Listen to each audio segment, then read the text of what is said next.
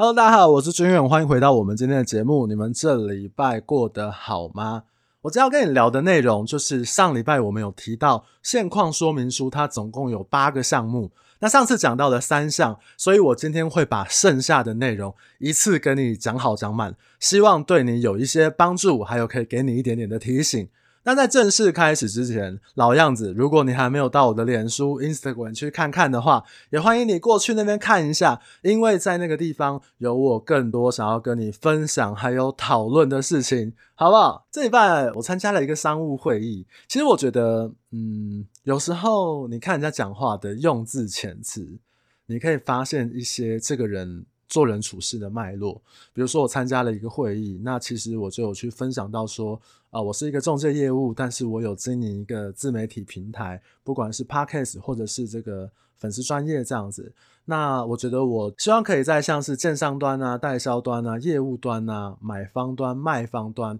可以找到一个平衡。对我来讲，这个平衡就是交易安全。那反正后来就简单的介绍，然后大家有一些讨论之后呢，最后就有一个小哥。他就说：“哎，君远，对，你做得很好，那你就是找到了一个大家的痛点，所以大家要靠近你。其实我觉得这样子哦，我觉得我能够有一点点贡献，让大家有一点帮助，然后大家可能喜欢我的内容或喜欢我这个人，那我觉得呃，这是一个很好的事情。但是我不太会去想说这是一个痛点，痛点是一个行销词汇，他是行销学的人，好像比较容易。”讲出来的东西，就是你要去讲一个别人很在意，或者是对人家影响很大的一个点，去吸引到人家。但是你说我做的事情，我觉得的确是这个样子。但是我不会去跟别人说，哦，我做得很好，或很多人听、很多人看，是因为我踩着别人的痛点。我觉得好像有一点点怪怪的。难道你的社交方式，或者是你的朋友，都是一个痛点吗？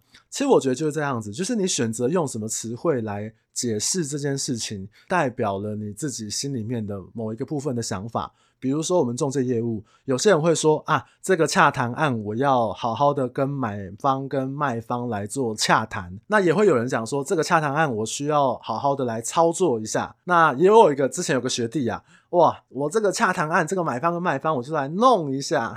我想哦，洽谈操作或者是弄一下，其实我们表达的应该都是同一件事情，就是我们希望可以让买卖双方撮合来做成交。但是它背地代表的一些意义可能有一点点不一样，所以我觉得你平常会用的那些词汇，就是你对这件事情的认知，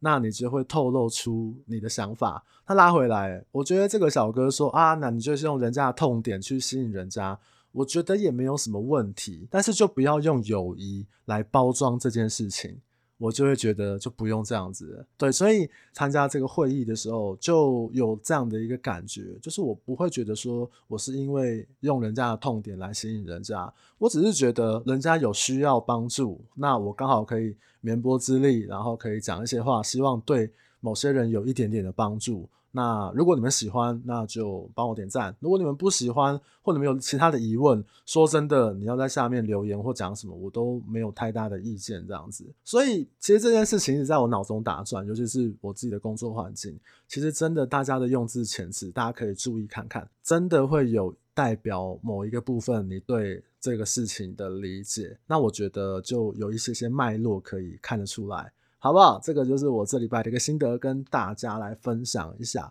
好，那我们今天就要继续跟你聊现况说明书的内容。上次讲了前三项嘛，那第四项呢，它的内容是跟社区比较有关的管理勾选。比如说，这个社区里面有没有住户规约？那公社使用它有没有特定的使用手册？那有没有特别约定专用的部分？比如说，我们社区住户里面有没有签署什么分管协议？或者是这个房子、这个社区它的专有部分是不是有一些的使用限制？那我要讲。住户规约这个东西，很多人建商交屋之后，屋主就不知道丢去哪里了。那我会建议你可以到管委会或者是管理员大哥那边来确认一下。那你可能会问我说：“哦，我住那么多社区，我也没有看过住户规约，要确认什么？”我举个例子，比如说装潢相关的问题，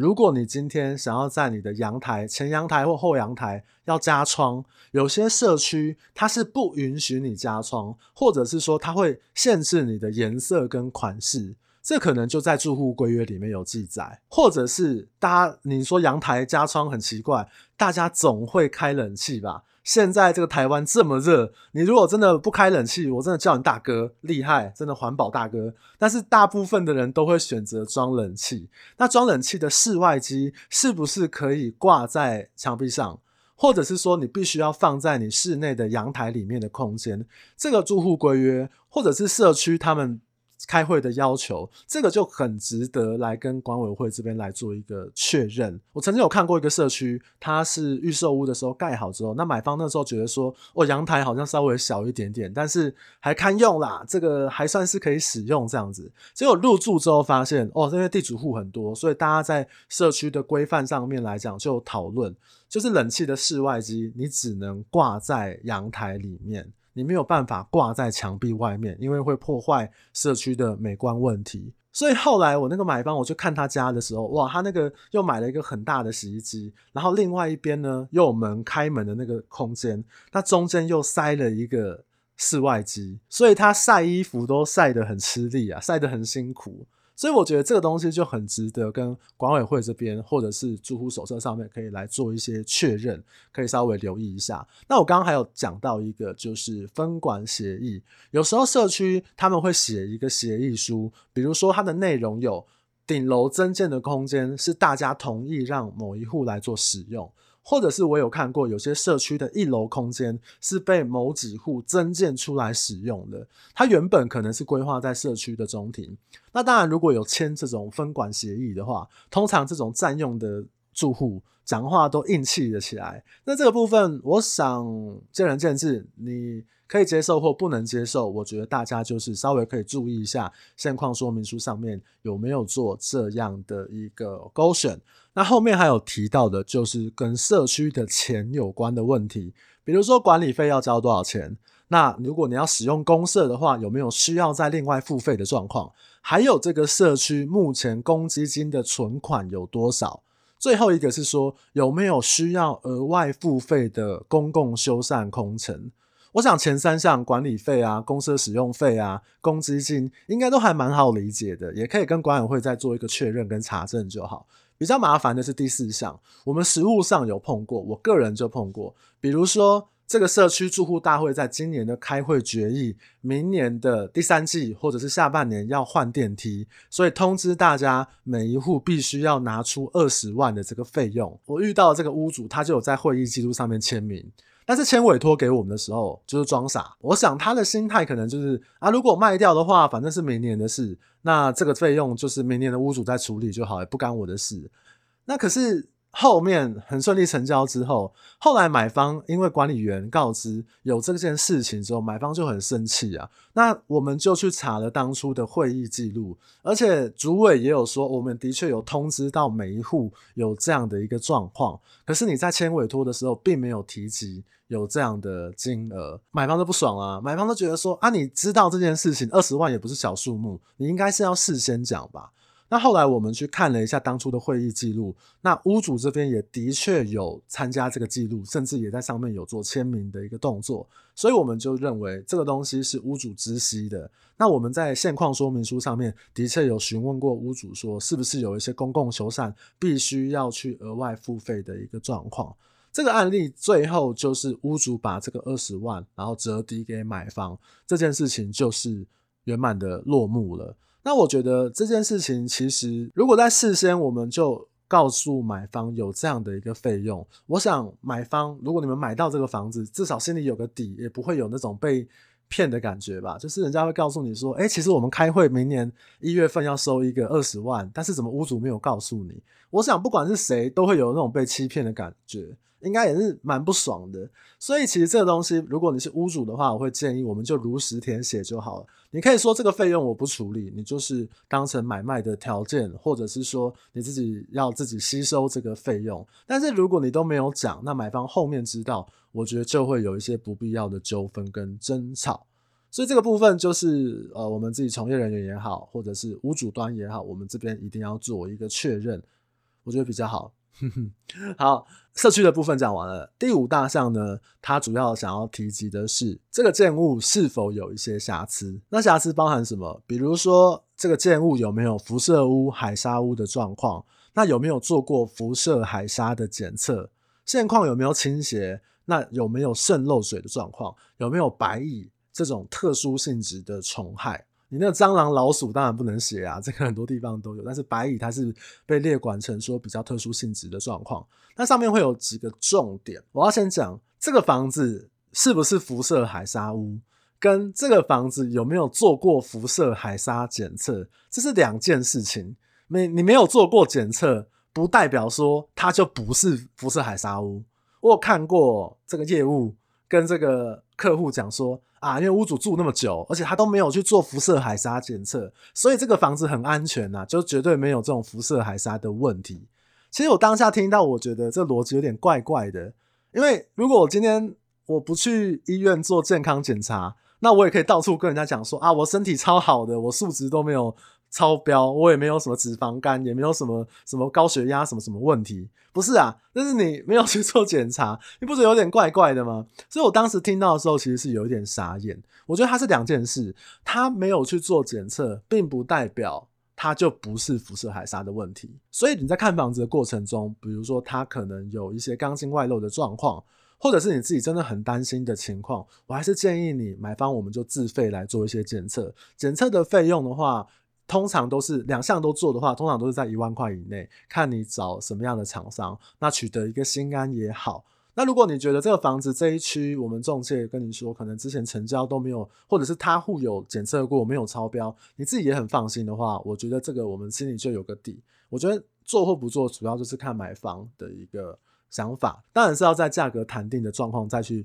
动屋主的房子，我觉得会比较好。那后面还有提到，比如说倾斜。渗漏水、白蚁这些事情哦也很重要，因为如果在签委托现况说明书上面，屋主勾选是没有这些情事的话，假设在交屋的时候，或者是交屋之后入住发现这些东西，其实在屋主交屋前就有存在的瑕疵。理论上来讲，这就是屋主必须要负责，因为毕竟我们有时候看屋的时候，可能会有一些遗漏，或者它是包在装潢里面，你不是一时可以察觉到的一些事情，所以这一个物之瑕疵非常非常重要，尤其是渗漏水的状况。那我百分之两百会做一集跟买中古屋遇到渗漏水状况怎么处理的相关的内容，跟大家做分享。因为不管你是给水排水的漏水，或者是外墙的漏水，或者是说你楼上漏楼下，或者是本买卖的本户漏到其他户等等等等的状况，哇，我这个经验可是有点丰富的，可以跟你们做分享。还有实物上面，我们怎么样去做处理，可以得到买卖方的一个平衡，到时候再分享给你们。好，那瑕疵的这个部分后面其实还有，他会去询问说有没有因为天灾人祸导致。建筑物损害，或者有没有一些修缮的状况？是不是因为地震的关系被建管单位列为危险住宅？那梁柱有没有显而易见的裂缝或者是断裂的状况？我想这几项都还蛮好理解的。而且屋主如果他持有或他自己住在里面有修缮的状况，我想大部分屋主都会知道，所以也一定有担保责任。好，那我们讲第六项。那第六项是其他的重要事项。第一个，他就会问到说，标的物里面是否有发生过凶杀、自杀或者其他非自然死亡的情况？这是一般我们讲凶宅的状况。那凶宅的定义，我要简单提一下，它就是非自然身故。在法律上面来讲，如果你是生病死亡的话，它并不算是一个凶宅。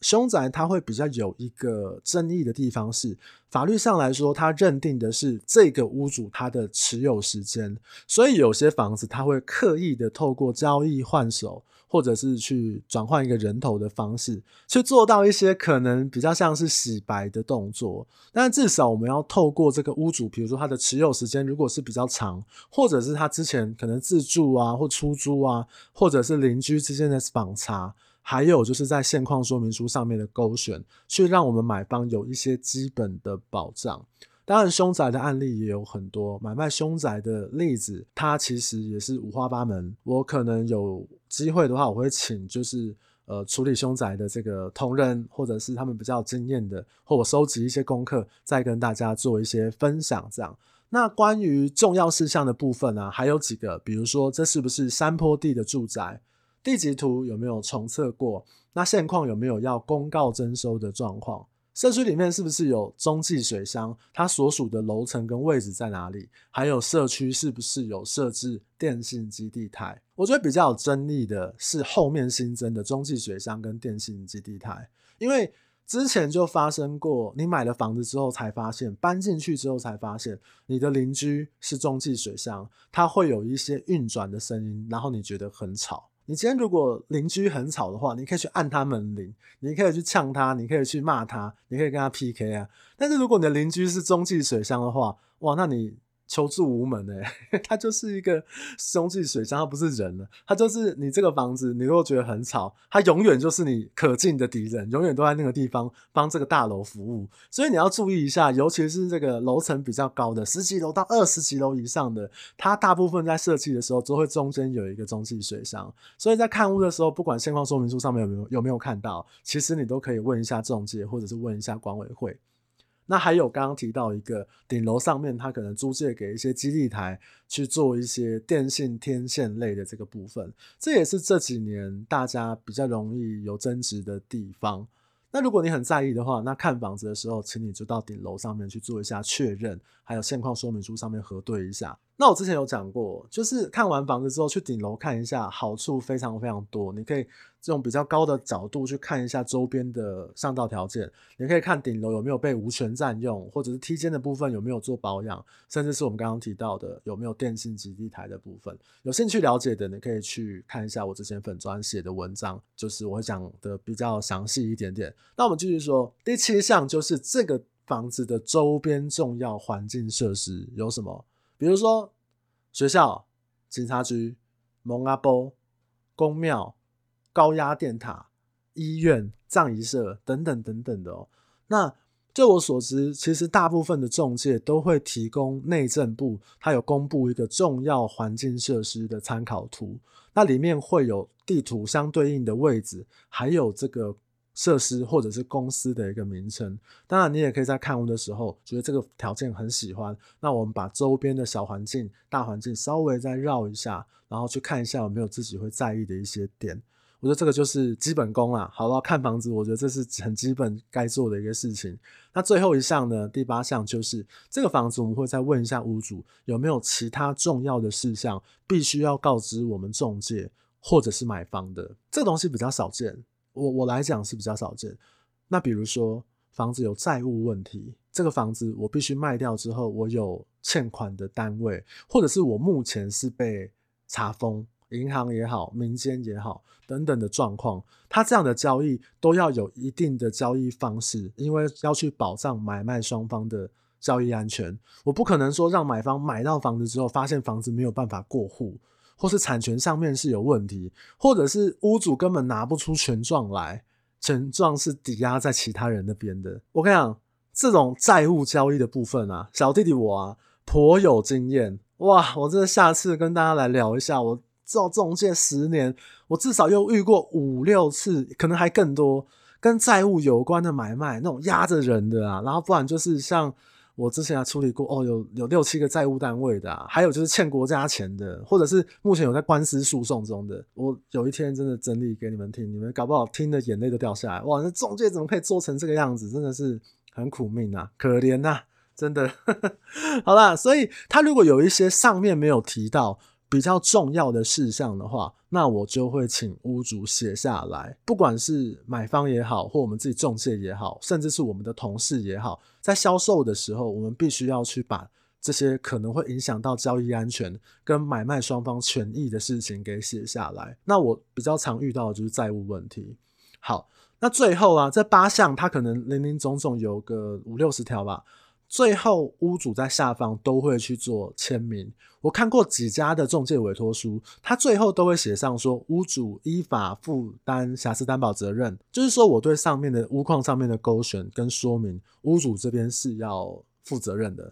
我们实务上来讲，我们都会有时候还是给业务同仁一个小小的建议：屋况说明的部分，请务必让屋主自己勾、自己写，不要我们帮他勾，然后屋主签名。因为到时候如果有问题的时候，屋主可能就会跟你说啊，你又没有跟我讲清楚，有可能你真的没有讲清楚，那你就啊没有没有，你就这样勾下来。但是遇到问题的时候，屋主就他就觉得说那是你勾的，而且你都没有问我问清楚，你会造成买方还有你自己的困扰。我们的确有些人他就是自己帮屋主勾选，然后请屋主做签名，那讲得清楚还好，如果没有讲清楚，就很容易造成一些误解跟纠纷。当然，如果有时候碰到一些硬要凹的屋主，他真的就会跟你讲说，那个是你勾的啊，你也没问我。那我虽然签名，那可是我没有去，我没有去看里面的内容。所以我觉得最好的方式就是所有东西都是让屋主自己勾选，然后自己看，然后最后自己亲笔签名，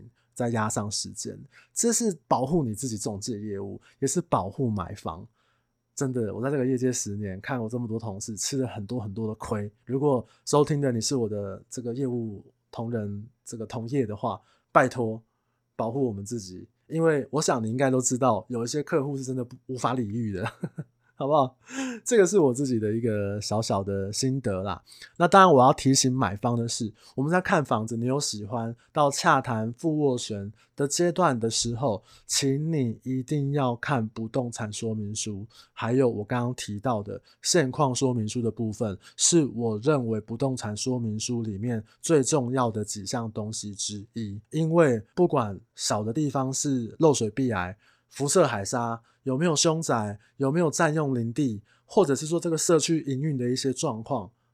你可以再多了解一下，然后再做一些要不要去洽谈房子的一个判断。这个部分非常非常非常的重要，因为我们看过很多很多的纠纷，都是因为产权说明书你并没有很好的审阅，或者是你没有很好的去理解之后造成的问题。这这件事情对中介来讲也很麻烦，对你来讲更是麻烦。所以，如果你是消费者的话，请你务必记下我说的话，好不好？就算这个中介朋友是你很好的朋友、很好的这个亲戚，但是你还是要了解一下屋况的部分，才不会到时候没来由的吵架。以上就是我针对现况说明书，我把它做了两集，跟各位做的一些分享跟提醒。如果你觉得我的这两集的分享很赞、很有帮助的话，也可以帮我分享给你身边正在看房子，或者是想要这个了解一下购物知识的这个朋友。